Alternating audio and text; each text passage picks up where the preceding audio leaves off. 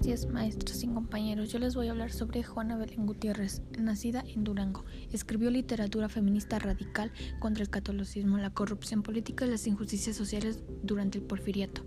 Díaz la encarceló con frecuencia, pero a pesar de ello continuó transmitiendo sus ideas sobre la ilegitimidad de los líderes y partidos políticos.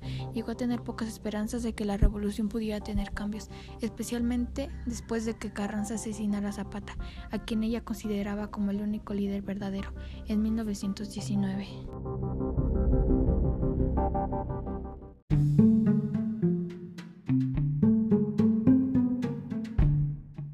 Buenos días compañeros, yo les voy a hablar sobre Juana Belén Gutiérrez, nacida en Durango. Escribió literatura feminista radical contra el catolicismo, la corrupción política y las injusticias sociales durante el porfiriato.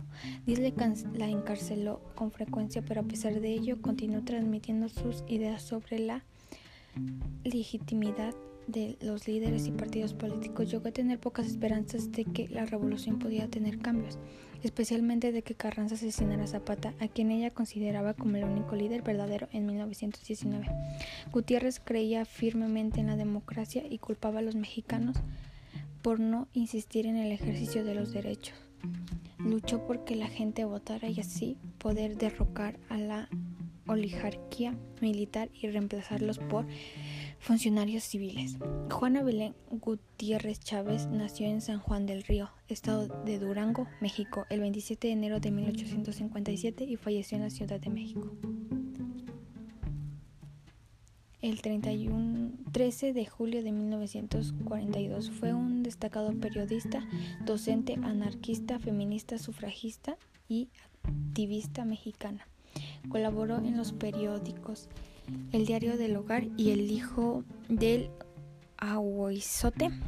Fundó el semanario anticrecial y antiporfirista Vesper en 1901, desde el cual criticó a la dictadura sufriendo la represión.